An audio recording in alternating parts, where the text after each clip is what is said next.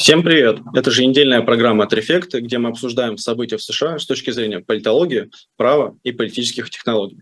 Сегодня с нами политолог и автор телеграм-канала One Big Union Ян Веселов. Ян, добрый вечер. Всем привет.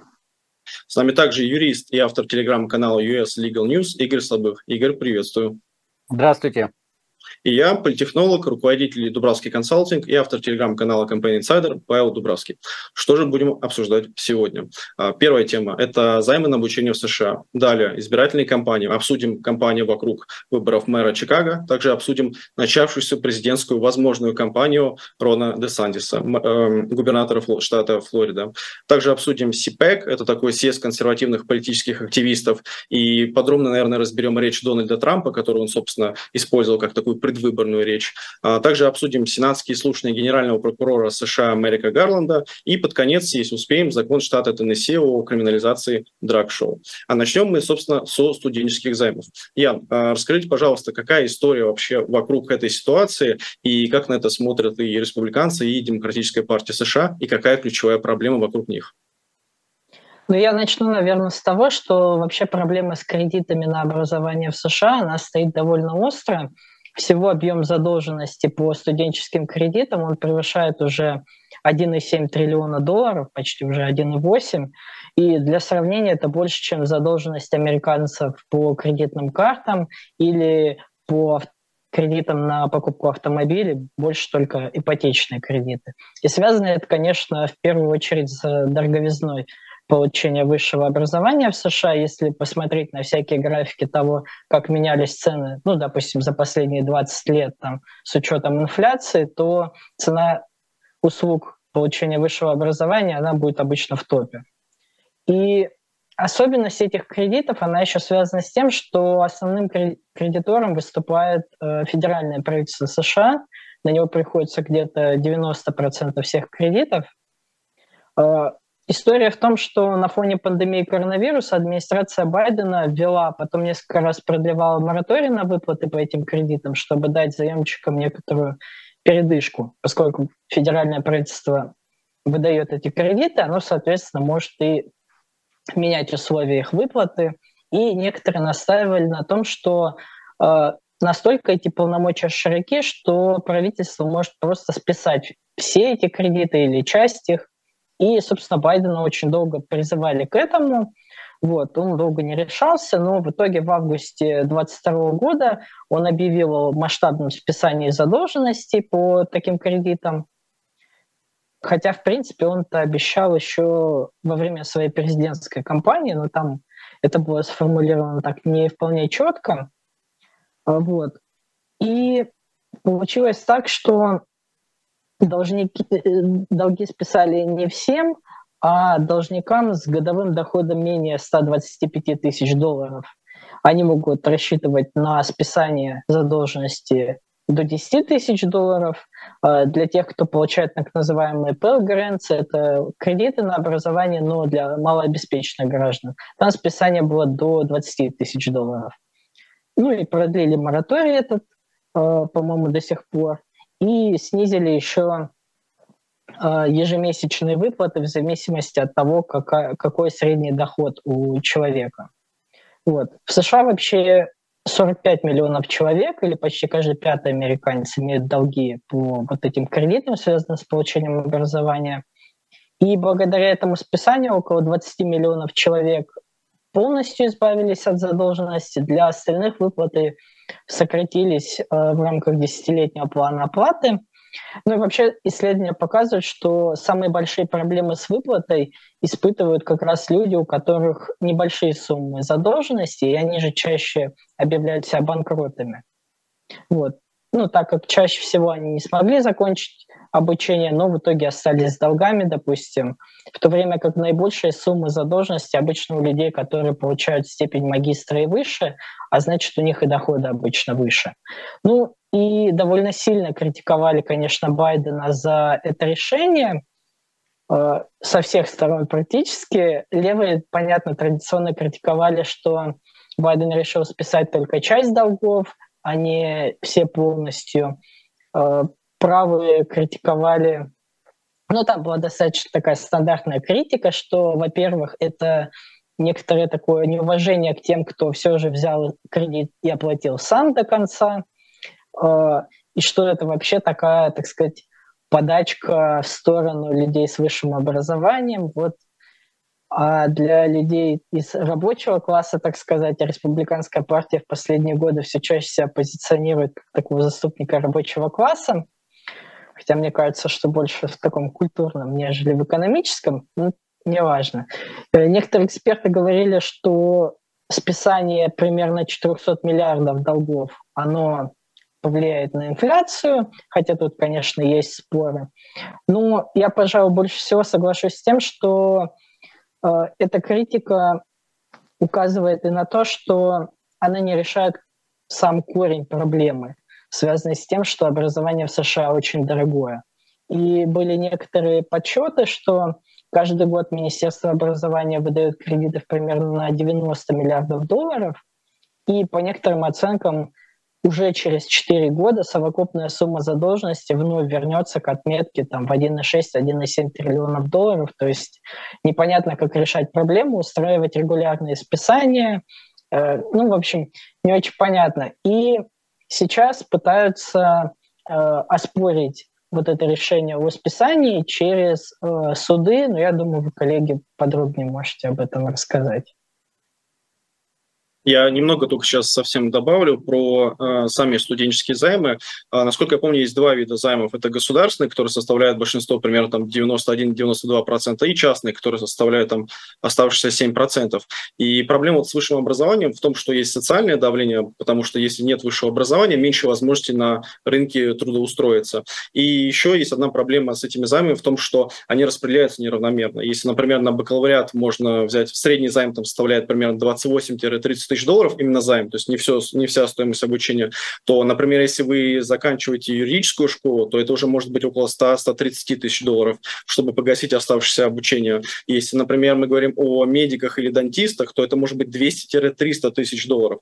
И здесь надо понимать, что иногда рядовой американец, он может, во-первых, э, банально вылететь из университета, а второе, он может еще 40 лет, даже после того, как он закончит университет, его оплачивать. Но есть также истории, когда, ну, наверное, такая среднестатистическая история, когда все-таки все-таки удается отбить это а, буквально там первым или вторым а, годом трудоустройства. Но, насколько я знаю, сейчас а, в Верховном суде будет рассматриваться этот вопрос, и сейчас, по-моему, есть два зарегистрированных иска, по-моему, один от штатов, а второй от коммерческой организации. Игорь, расскажите, пожалуйста, как этот вопрос будет решаться и какие возможные сценарии у этого решения?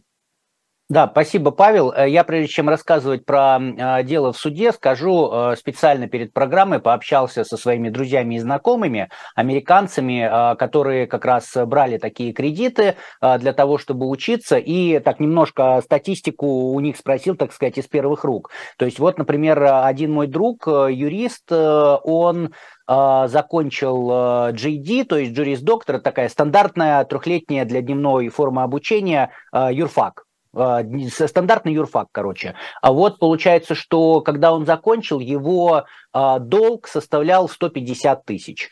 И а, сейчас э, там сроки могут быть разные и до, по-моему, там 35-40 лет. А, то есть сколько сам платеж э, зависит э, от человека, от там разных всяких условий, по-разному все бывает. Но, например, он сказал, что проценты за пользование кредитом этим у него составляют порядка 800 долларов в месяц. То есть вот мы можем прикинуть, что если взять это, то есть получается за 10 лет это Э, будет э, порядка там 100 тысяч, и, собственно, за 20 лет э, проценты перекроют тело самого кредита уже, поэтому это тяжело.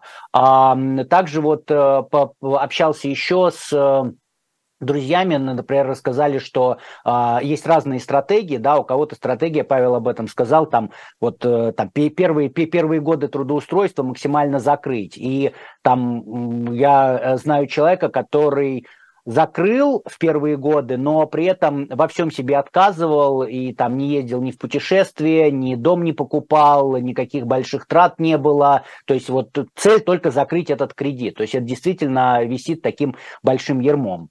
Вот. Ну, что касается Верховного суда, то э, здесь действительно есть два дела. Они на прошлой неделе их Верховный суд рассмотрел. Единственное, поправлю Павла, что в одном случае это действительно штаты, во втором это физические лица.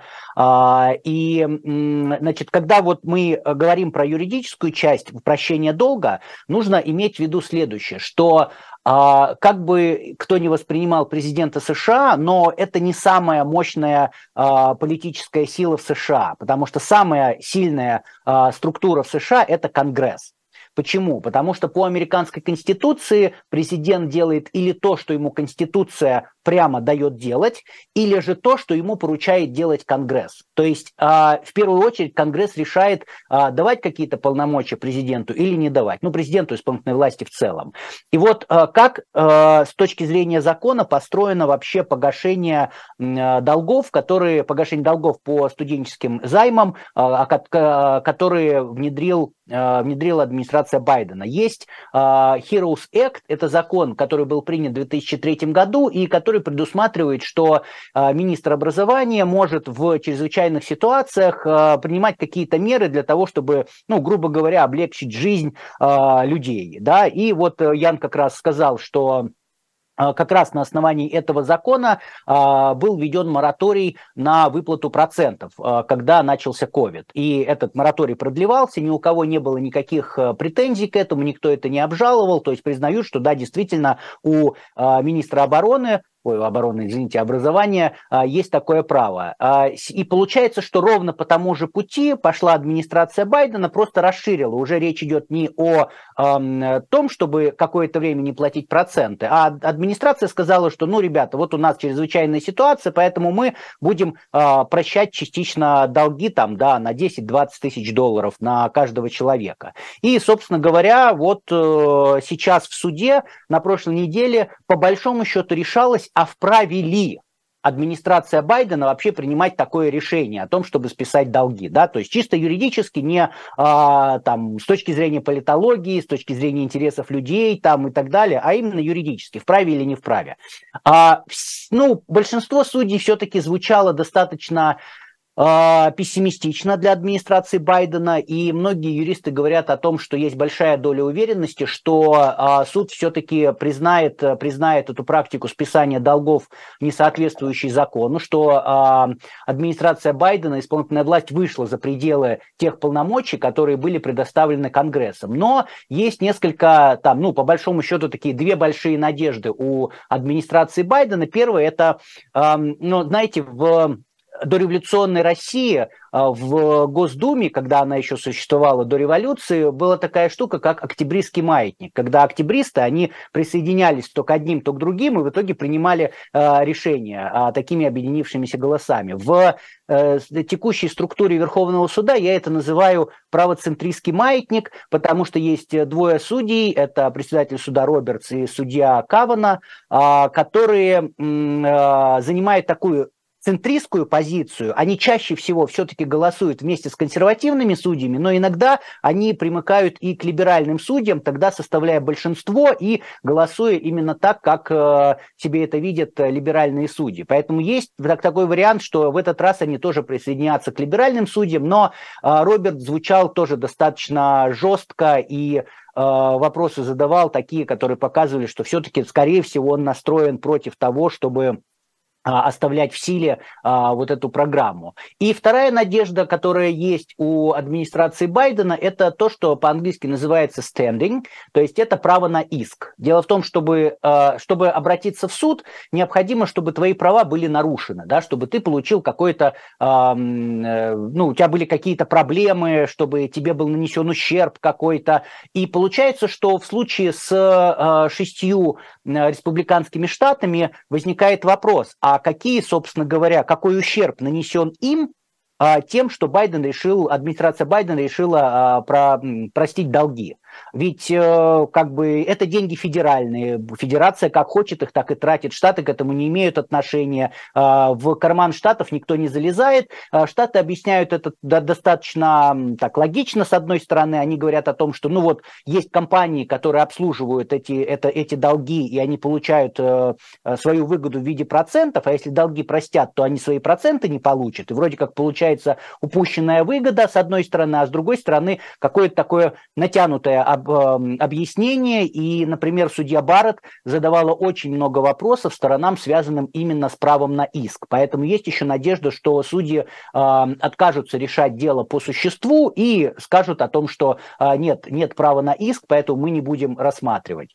Вот, но э, здесь мы посмотрим. Еще один момент, который необходимо сказать, это то, что в суде тоже обсуждалось, а, есть, э, называется Major Questions Doctrine, то есть это доктрина больших вопросов. Э, практика Верховного суда, она говорит о том, что если э, исполнительная власть принимает какое-то решение, которое будет влиять на потом на всю нацию на протяжении длительного времени, то такое решение, если полномочия на принятие этого решения э, передал Конгресс, так вот это решение должно однозначно поддерживаться Конгрессом. Не в смысле каким-то там специальным законом отдельным или чтобы кто-то голосовал за это, а в смысле, чтобы закон, которым Конгресс передал полномочия исполнительной власти, власти а, трактовался а, только вот одним способом, и не было никаких сомнений, что действительно такое право а, принимать решения есть у исполнительной власти. А, так вот, э, у судей, собственно, с этого и начался процесс. Судья, судья Томас, по-моему, он сразу начал спрашивать про вот эту доктрину, насколько она здесь применима, нет. Позиция, позиция Solicitor General, это такой Элизабет Прилагар, а, она, по сути, заместитель министра юстиции, представляет интересы США в Верховном суде, вот она сказала, что, ну нет, здесь нет вот такого, а, такого а, важного какого-то вопроса, потому что, с одной стороны, да, это 400, больше, чем 400 миллиардов долларов, это большой вопрос, но это только количественная характеристика, нету качественных характеристик, которые бы позволяли этот вопрос признать э, таким major question, поэтому суд должен все оставить без изменения. Ну, Посмотрим, а, что скажет суд. Через какое-то время мы узнаем решение. Пока еще в заключении скажу, что, ну, свое такое личное мнение, что я сейчас не вижу никакого плана Б у э, администрации Байдена, и это наводит меня на размышление, что, может быть, администрация не будет ничего делать, но будет интересно, э, как это, итог этого, этого всего действия. Да? Это для администрации Байдена безвыигрышная, беспроигрышная ситуация, потому что э, если суд оставит все без изменения, будет там 20 с чем-то миллионов человек, которые э, будут рады, что им погасили кредит и будут голосовать за демократов. Если вдруг э, Верховный суд э, все отменит и скажет, нет, у э, исполнительной власти нет таких полномочий, ну, значит, будет больше, чем 20 миллионов человек, недовольных республиканцами, которые это, э, это решение администрации Байдена оспорили. Поэтому посмотрим, что будет. Спасибо, Игорь. Я от себя тоже добавлю, что мне тоже кажется, что мало шансов, что этот это случится, что долги простят. А, в любом случае компания Байдена будет использовать эту повестку для того, чтобы мобилизировать, мобилизовать а, своих сторонников, особенно среди молодежи, а, особенно среди цветного населения, которое страдает больше всего от этих кредитов.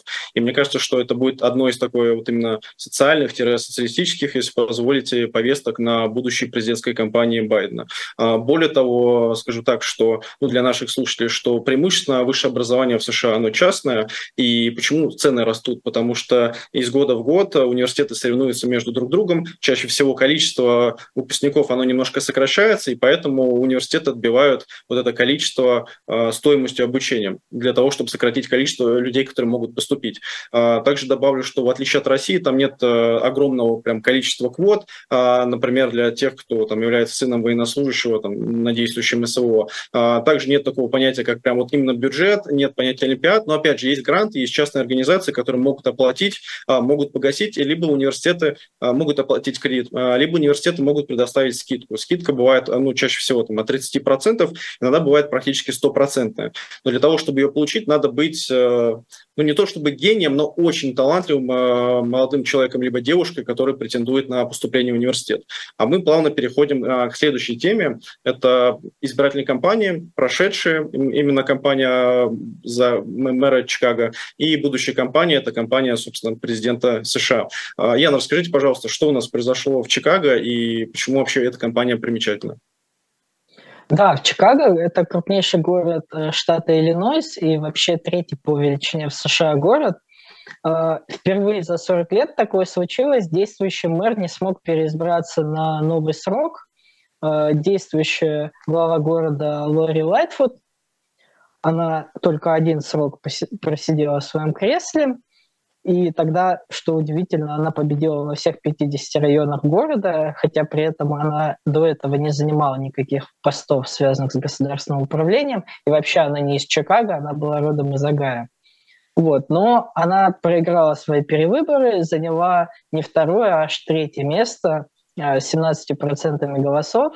На первом месте оказался бывший глава э, школьного управления города Пол Валлас, у него 34%, а на втором член окружного совета Брэндон Джонсон э, с 20%. Валлас и Джонсон, поскольку заняли первое и второе место, а никто 50% так и не набрал, они теперь встретятся во втором туре голосования. Пулвас э, сделал главной темой своей кампании проблему безопасности и преступности в городе, которая сильно выросла на фоне коронавирусных локдаунов. Чикаго вообще один из э, лидеров по количеству э, убийств, об этом очень часто говорят. И, в принципе, неудивительно, что его кандидатуру поддержал местный профсоюз полицейских, а, потому что Валас пообещал разобраться с преступностью, а разобраться с преступностью как? Ну, увеличить финансирование полиции, естественно. Вот, поэтому тут как бы такой э, достаточно логичный электоральный союз сложился. Вот. Что касается второго кандидата, Брэндона Джонсона, он на этих выборах выступил как такой более левый кандидат. А, даже было такое интервью, где он говорил, что он не собирается увеличивать финансирование полиции и даже готов его снизить, но потом он от этих слов отказался.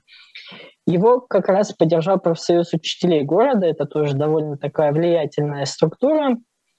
А, и этот профсоюз в 2019 году устроил 11-дневную забастовку из-за конфликта вот с действующим мэром Лайтфуд. То есть э, у него критика такая была и справа, и слева. То есть справа за разгул преступности, слева за, вот, за конфликт с учителями. А, второй тур выборов состоится 4 апреля. Я думаю, мы обязательно про него еще расскажем, потому что будет интересно посмотреть, повторится ли в Чикаго а, история аналогичная Нью-Йорку, где тоже мэром избрался относительно консервативный демократ Эрик Адамс, и он тоже делал акцент вот на борьбе именно с преступностью. От себя добавлю, что, по-моему, у Лори Лайфуд по рейтингам э, был самый высокий антирейтинг, примерно 66%. И у Чикаго есть такое второе негласное название города – Чирак, то есть Чикаго и Ирак. Почему? Потому что этот город на 2021 год являлся первым городом по количеству маршрутингов, то есть э, массовых преступлений с использованием оружия. И, наверное, главная такая критика вот по отношению к бывшему мэру Лори Лайтфуд – это как раз то, что при ней ничего не изменилось и даже в какой-то степени стало хуже. А ключевым достижением из того, что я посмотрел, смотрел про нее, это как раз повышение минимального размера оплаты труда, которое, опять же, критикуется со стороны правых. Они считают, что это плохое явление, с этим надо бороться, потому что это опять такие социалистические меры. А, но, как я вот верно заметил, что критиковали не только справа, критиковали и слева. А, в целом Нью-Йорк Таймс написал, что это, наверное, единственный мэр, который успел поссориться с двумя профсоюзами, а, с местной легислатурой и еще при этом с губернатором самого штата. Игорь, скажите, пожалуйста, следили за этой кампанией? Если следили, то что можете добавить?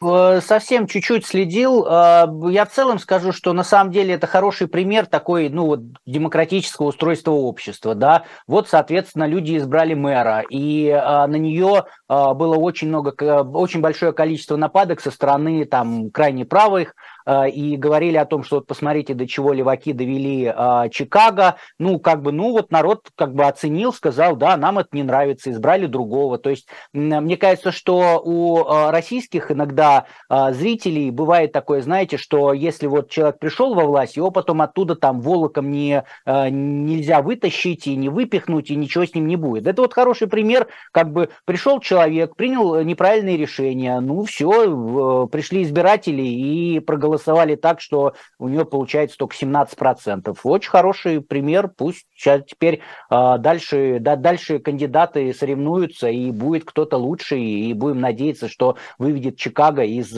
кризиса, в котором там, наверное, сейчас находится город. Я бы тут, наверное, добавил еще, что Uh, несмотря на то, что и Валас, и Джонсон, и Лайтфуд, они все трое демократы, вот, при этом у них достаточно разные подходы на то, как должен развиваться город, как должно быть выстроено быть управлением. То есть, uh, несмотря на то, что они все представители одной партии, по сути, а, нельзя сказать, что у них э, какая-то единая позиция по всем вопросам. То есть э, республиканцев как бы у них нет шансов выиграть выборы мэра а, в Чикаго. И такое бывает, что когда а, ну, одна партия, она не конкурентна, допустим, в каком-то округе, в каком-то штате, в каком-то городе, то тогда внутри партии, которая как бы побеждает всегда на этих выборах, в ней проявляются вот эти фракционные разногласия, как бы по сути в каком-то смысле вот эту многопар... однопартийность такую пресловутую заменяют. Спасибо, Ян, спасибо, Игорь. От себя добавлю, что ну, мне кажется, что избиратели Чикаго, они таким подходят э, с универсализмом определенным. Они смотрят, кто предлагает повестку. Если они видят, что мэр не справляется, несмотря на то, что она выиграла там все 50 районов, то они просто берут ее меняют. И мне кажется, такой хороший пример того, как, собственно, демократия работает. А, но я предлагаю от демократов э, отойти, немножко перейти к республиканцам и обсудить э, нашумевшую, вышедшую книгу Рона де Сантиса, с которого начал свой предвыборный тур, предвыборная ралли. А, он ну, скажем, ладно, давайте скажем прямо, в общем, я эту книгу купил, я ее практически полностью прочитал за выходные. А, скажу честно, мне местами понравилось, местами не очень, но в целом, наверное, понравилось. А, как эту книгу можно сейчас воспринимать? Во-первых, это начало предвыборного ралли. Хоть и неформального, но все равно кампания Рон де Санниса началась. А, во-вторых, он, в отличие от Трампа, не выступал на СИПЕК, то есть на таком сборище консерваторов от республиканской партии. Он выступал, по-моему, в президентской библиотеке Рональда Рейгана, где использовал тезисы своей книги. А если кратко, то его книга, она звучит буквально так. Вот первая часть – это про то, что Флорида – это то, чем должны быть Соединенные Штаты Америки в ближайшие там, 5, 15, 20 лет. А второе – это то, что левые политические силы показали, что они недееспособны, и избиратели начали массово переезжать из синих штатов в красные штаты. Это такая вот э, красная... Э, этот сюжет проходит красной линией через всю его книгу и через последнее выступление. И третье, что сделал Десантис со своей книгой, он э, выпустил легендарный легендированную биографию. Легендированная биография – такой технологический термин, а, когда вы буквально публично утверждаете, что вот моя биография выглядит так, и никак иначе.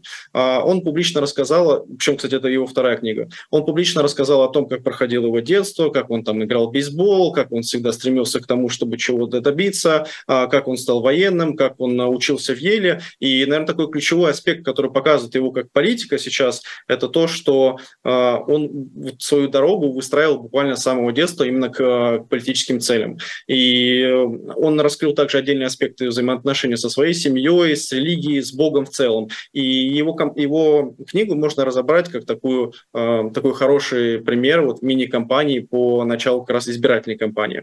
А отдельные аспекты, которые я еще заметил в книге, то, что он очень э, политехнологически к ней пошел, подошел и использовал и использует ее сейчас как такое подспорье, потому что вместо того, чтобы объяснять, кто он, постоянно пересказывать свою биографию, а он делает две простых вещи. Первое, он ссылается на книгу и говорит, что все, что вы, дорогие республиканцы, которые частично его покритиковали, а, думаете обо мне, вы можете найти в этой самой книге. А второе, у меня есть, в отличие от вас, крутой результат. И мой результат – это штат Флорида, который красный, а который увеличил количество зарегистрированных избирателей в сторону республиканцев, в отличие от демократов, и который единственный, ну, один из немногих штатов, который сопротивлялся, ну, вот, то, что в России называют, там, условно, карантинобесие, а сопротивлялся локдаунам и политике вот, там, нулевой терпимости ковида. А, более того, а, на СИПЭК, который мы сегодня еще тоже обсудим, был опрос того, как воспринимает различных кандидатов, возможных кандидатов от республиканской партии. Дональда Трампа, естественно, воспринимают как такого локомотива, красную машину, которая идет вперед и собирается выигрывать выборы. А Рональда Сантиса воспринимает как, цитата, Дональда Трампа только с мозгами. Почему? Потому что, в отличие от Дональда Трампа, Десантис не позволяет себе на каждой публичной речи выстреливать себе буквально в ногу и говорить те вещи, за которые ну, другому политику, скорее всего, пришлось бы извиняться.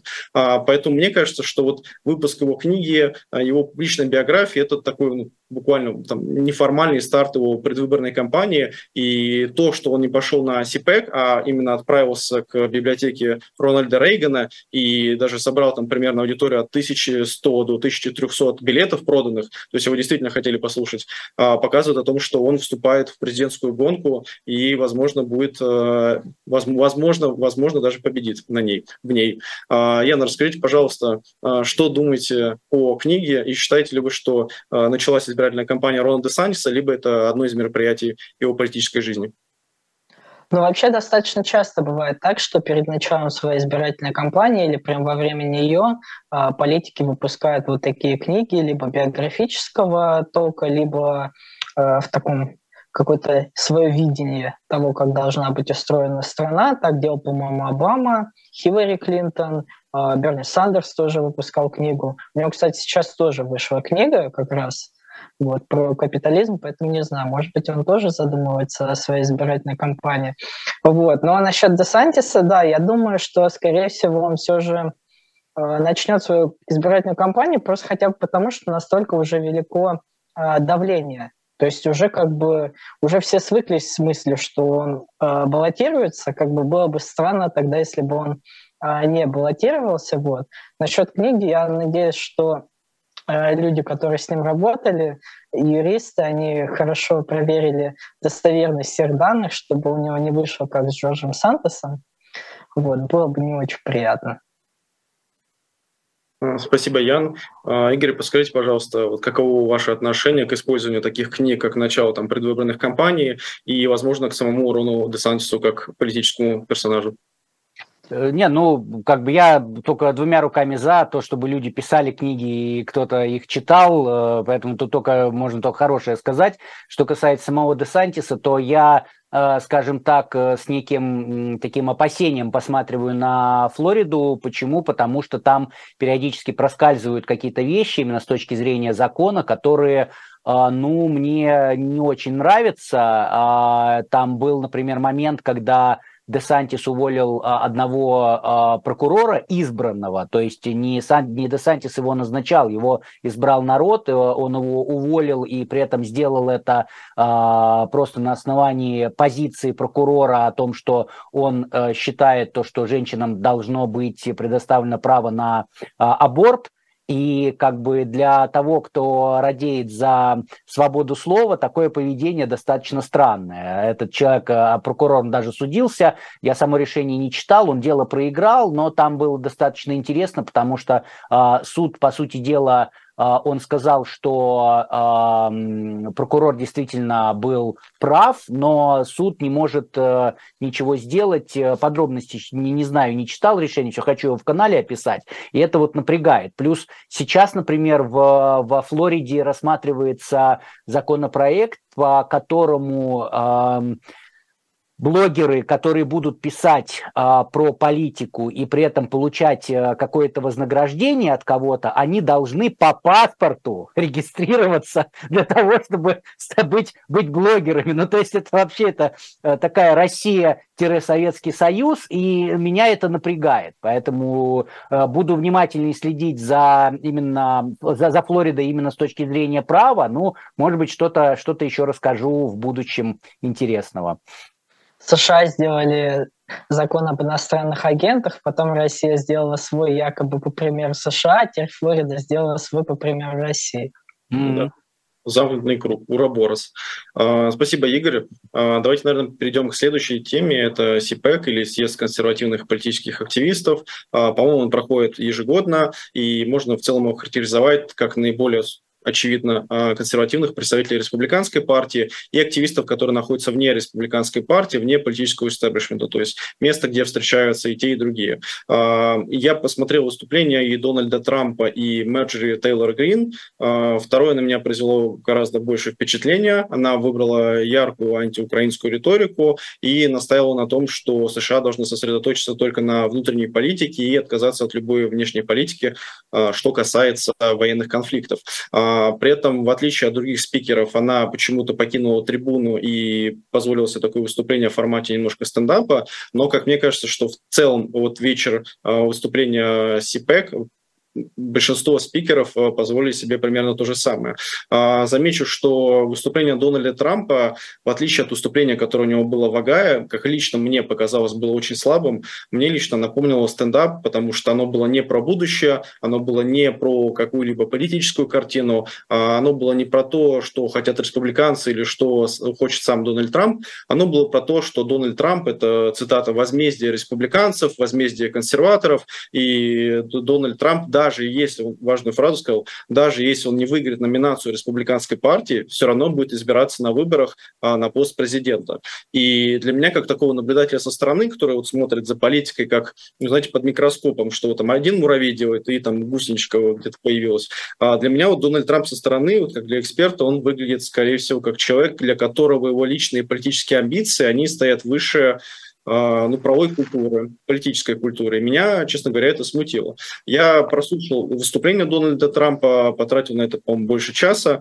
И, наверное, такие ключевые моменты, если вот так подытожить, это то, что а, Дональд Трамп ни перед чем не остановится, его задача идти дальше, участвовать в выборах любой ценой, и его повестка вместо экономической становится все более культурной, а, и, скажем так, она строится на антитезах. То есть, если раньше Дональд Трамп предлагал свое видение будущего, то вот конкретно по этому выступлению выступлению, он скорее сосредоточился на том, чтобы отвечать возможным критикам. Опять же, речь была полностью сконцентрирована на Джозефе Байдене, на его администрации, на его, ну, как по мнению Трампа, провальной политике, особенно внешней политике. Мне показалось, что как такая предвыборная кампания и предвыборная речь, а, наверное, для консервативная аудитория, она звучит хорошо, и его зал поддерживал, зал смеялся над каждой его шуткой, но если выйти вот за рамки консервативной аудитории и посмотреть на такого среднего американского избирателя, скорее всего, это выступление ему бы не понравилось. Но опять же, а, это гипотеза. А, Ян, расскажите, пожалуйста, немного про сам формат мероприятия, про это мероприятие и, возможно, про другие выступления и что там происходило. Да, мне кажется, что вот этот аспект речи Трампа, где он говорит, что будет баллотироваться даже если проиграет праймерис, он звучит как такой своеобразный шантаж э, в духе «голосуйте за меня» или как бы проиграйте все вместе со мной. Вот. Э, ну, действительно, на прошлой неделе прошел э, Conservative Political Action Conference или СИПАК, это ежегодный съезд американских консерваторов. Э, в отличие от трех прошлых лет, когда съезд проводили в Техасе, Флориде и Венгрии. Венгрия почему-то пользуется какой-то такой странной популярностью американских консерваторов. Вот. В этот раз э, они решили подобраться поближе к Вашингтону и собирались э, в Мэриленде. Э, ну, как вы сказали, уже главным хедлайнером был Дональд Трамп. Э, также были сенаторы вот, Техаса и Флориды, Тед Круз и Рик Скотт. И целая плеяда конгрессменов-республиканцев, но в основном такого крайне правого толка. Приезжал, по-моему, если мне изменяет память, еще президент Бразилии Жир Болсонaro, была республиканка из Аризоны Керри Лейк, про которую мы часто говорим, и она часто говорит о том, что у нее уже второй раз украли победу на выборах. Ну и главный подушечник Америки Майк Линдел, который продает подушки, и по совместительству продвигает теорию о том, что с помощью машин для голосования, запрограммированных в Венесуэле, были украдены выборы. Вот. Из относительно мейнстримных республиканцев была вот Ники Хейли, которая недавно начала свою президентскую кампанию, и бывший глава Госдепа при Трампе Майк Помпео. Э, в этот раз многие влиятельные республиканцы решили проигнорировать э, съезд как вы выше упоминали, губернатор Флориды Рон де Сантис не приехал, и вообще, собственно, ни один губернатор-республиканец не посещал этот съезд. Не было, не было бывшего вице-президента Майка Пенса, которого тоже пророчат в кандидаты в президенты. Ну и лидеры республиканской партии не приехали. Это сенатор Мич МакКоннелл, который республиканцев в Сенате возглавляет, Кевин Маккарти, который спикер Палаты представителей, и председательница Республиканского национального комитета Рона Макдэниел. Никто из них э, почему-то не появился на съезде. Даже консервативный канал Fox News, который обычно э, является одним из спонсоров мероприятия, они почему-то отказались вот этой роли и не посылали туда своих популярных ведущих, вроде Такера Карлсона или Лоры Инграм. Но мне кажется, что формат немного себя изжил, что ли, по ряду причин. А, есть одна такая скандального рода причина, она связана с личностью председателя Американского консервативного союза Мэтта Швапа, который выступает в качестве организатора вот этого съезда всегда. А, дело в том, что в прошлом году один из сотрудников избирательной кампании политика республиканца Хершел Уокера обвинил Швапа в том, что тот, находясь в состоянии алкогольного опьянения, сексуально домогался до него. Вот. Я уточню, что оба человека мужчины. Вот. И более того, он подал гражданский иск, по-моему, к Швапу, и сейчас его в суде рассматривают. Ну и некоторые политики прямо сказали, что вот они решили не ехать именно из-за вот этого скандала.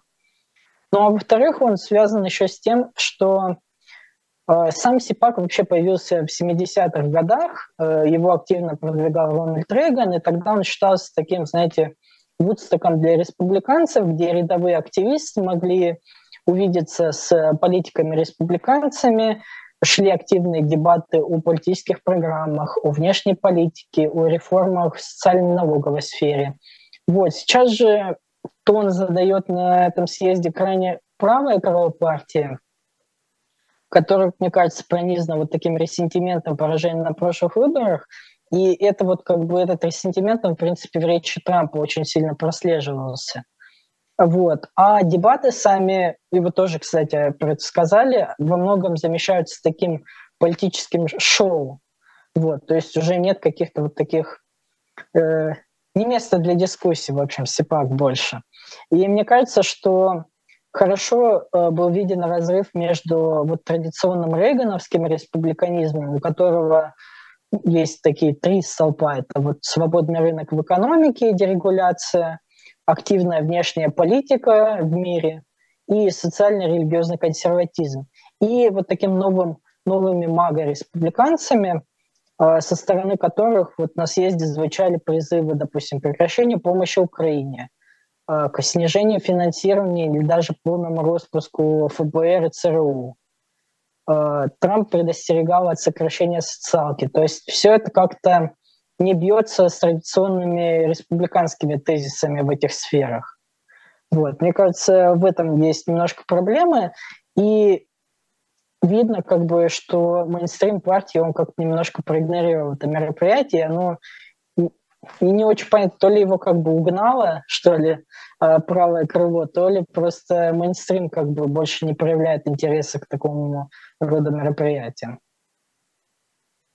Спасибо, Ян. А, Игорь, скажите, пожалуйста, следили ли, смотрели ли, как в целом относитесь к таким мероприятиям а, консервативным?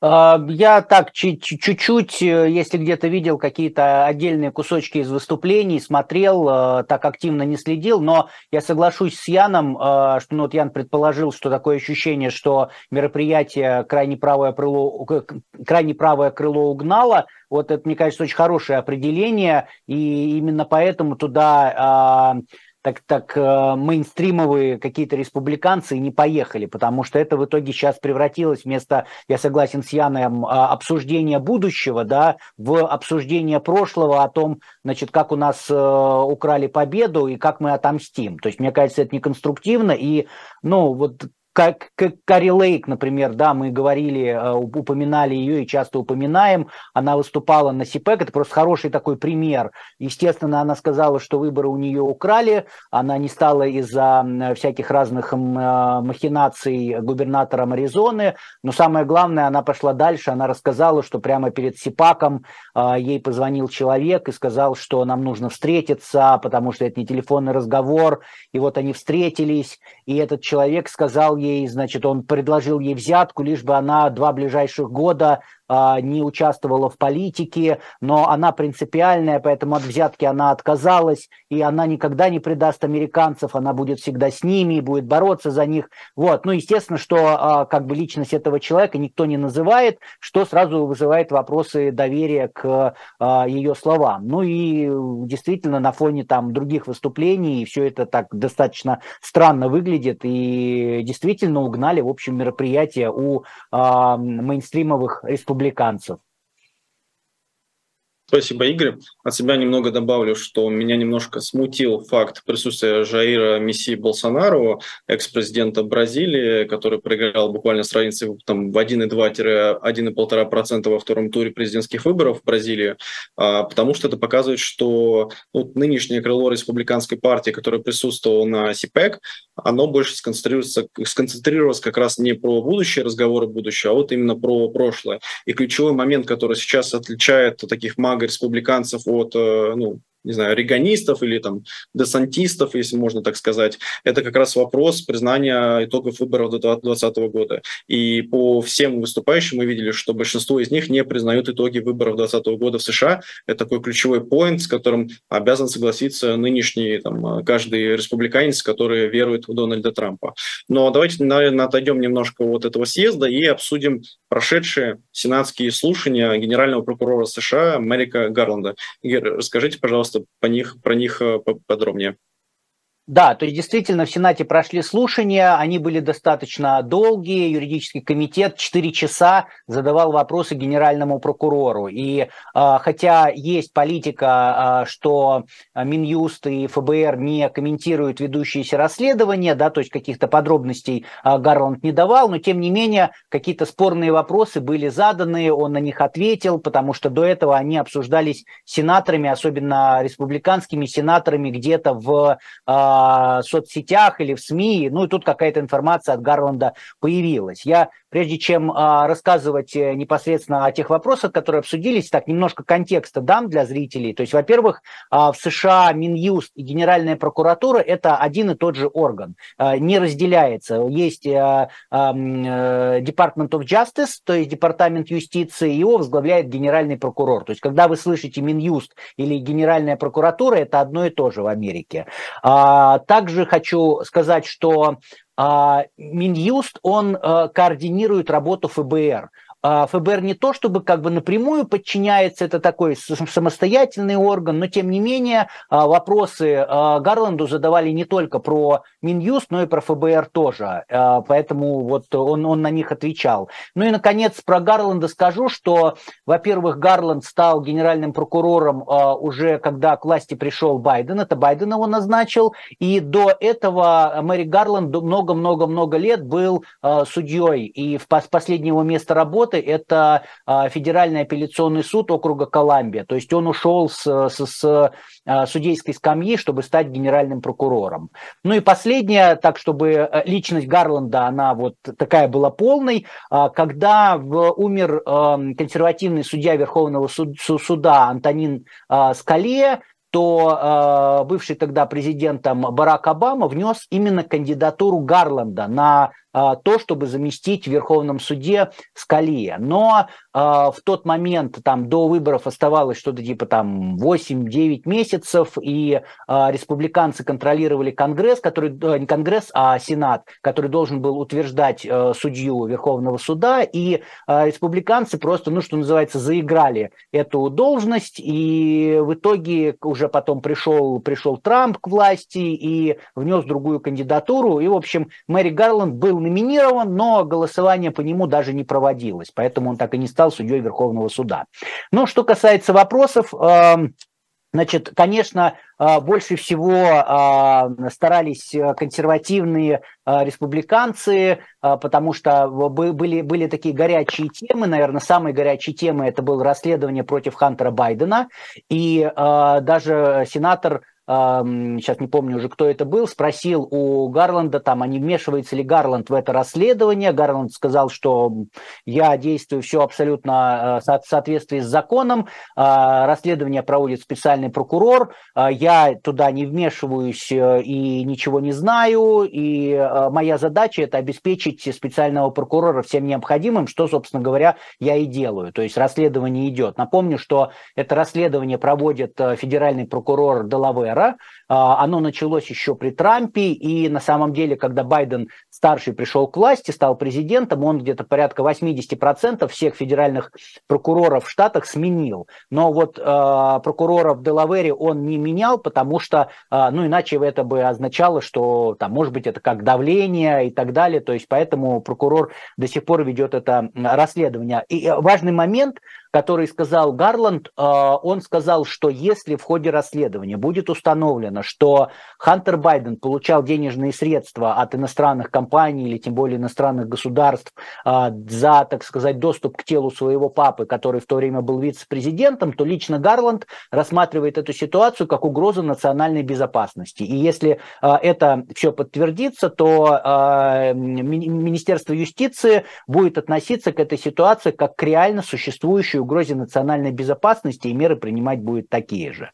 Вот, обсудили также сенаторы, э, позадавали вопросы. Э, сенатор Хоули спросил у э, Гарланда про меморандум, который значит, делал целью для расследования ФБР последователей э, католической церкви, э, и здесь Гарланд с ним согласился, что это ужасная, ужасная практика, и на самом деле сказал, что этот меморандум, который обсуждался очень много в СМИ, в соцсетях, э, Гарланд сказал, что этот меморандум просуществовал буквально там несколько дней, после чего его отменили, и он сказал, я полностью согласен, что это, это ужасно. Коули у него также спросил, пользуясь, так сказать, случаем, есть ли э, информаторы у ФБР в католической церкви, но Гарланд сказал, что нет, э, это будет нарушение первой поправки, и, насколько я знаю, таких информаторов нет. Еще одна популярная тема, а, которая обсуждалась в, особенно в правых СМИ, в правых соцсетях, это еще один меморандум, а, в котором якобы родители учеников, которые значит, были не согласны со школьными советами, назывались внутренними террористами, и ФБР предлагало с ними бороться. Вот. А сенатор Кеннеди спросил про это у э, Гарланда, что как же так, почему вы называете э, родителей э, учеников э, внутренними террористами, хотя э, мы все понимаем, что у родителей должно быть право там, заботиться о будущем своих детей. Гарланд сказал, что никто их не называл э, террористами, что таких слов в меморандуме нет, а цель меморандума была защитить членов э, школьных советов, на которых, э, которых э, нападали главным образом все-таки психологически, да, каким-то образом харасили, а, плохо к ним относились, и была угроза того, что там вплоть до физического насилия будут какие-то ситуации. Также а, особо, особый интерес у сенатора вызвала тема, связанная с протестами около домов э, консервативных судей Верховного суда. А, напомню, что когда в СМИ появился проект э, решения по делу ДОП, которым отменялось право женщин на аборт, были протесты около домов судей Верховного суда, консервативных судей Верховного суда, и формально в Уголовном кодексе, назовем так, Соединенных Штатов есть статья, которая предусматривает ответственность за воздействие на судей или попытку воздействия на судей, и сенаторы как раз говорили, что давайте используйте эту статью и привлекайте всех протестующих к ответственности. А, Гарланд здесь занял такую осторожную позицию, он говорил о том, что ну, там, для нас самый главный приоритет – это безопасность судей, и в частности, когда стало известно об утечке решения, я э, лично больше чем 70 маршалов федеральных направил на охрану судей, их домов, родственников, ну, семей, а, и тем не менее, там, сенаторам показалось это мало, фактически сенатор Круз обвинил Гарланда, что это именно из-за него, из-за его бездействия было покушение на одного из судей Верховного суда, но Гарланд на это сказал, нет, подождите, а, человек, который покушался, он вышел из машины, увидел а, федеральных маршалов и ушел. После чего сдался полиции. То есть, наоборот, я как бы сделал то, что должен был, и мое решение привлечь федеральных маршалов защитило, защитило судью.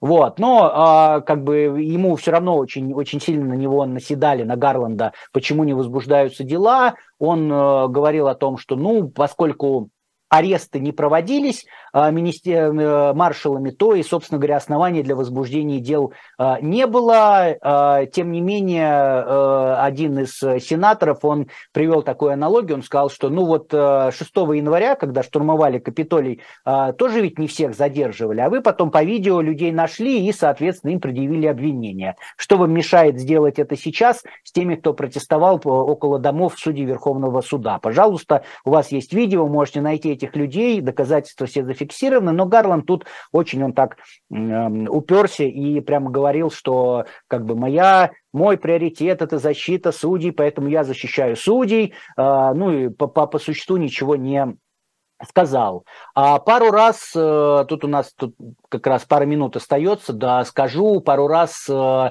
Гарланд был полностью согласен с э, республиканскими сенаторами, что на самом деле достаточно удивительно. Вот. Один раз с сенатором Линдси Грэмом они обсуждали Россию, и они пришли такому к обоюдному мнению, что Россия должна ответить за преступления против человечности, которые были совершены после начала войны в Украине. И а, здесь Линдси Грэм, он спросил, как бы, типа, давайте Россию признаем террористическим государством, что вы думаете об этом? Гарланд сказал, что это должен решать Госдеп, но в целом я, как бы, да, я, я поддерживаю эту идею. Также они поддержали друг друга в том плане, что нужно создать какой-то международный суд. Ну и последнее, в чем был, были согласны а, один из сенаторов республиканских и Гарланд, это в том, что нужно переставать а, журналистам, когда они рассказывают о решениях суда федерального, в скобках писать, кто назначил судью. Гарланд сказал, что еще когда он 20 лет назад стал судьей, это его сильно расстраивало, как и его коллег. Он просил журналистов этого не делать, но все вот до сих пор там. Игорь, большое спасибо. У нас, к сожалению, не остается времени, поэтому мы прощаемся. Это была программа «Трефекты», Слабых, Веселов, Дубравский. Обязательно ставьте лайки, пишите комментарии и подписывайтесь на наши телеграм-каналы. Все в описании. Все, всем пока-пока. Пока. Всем пока.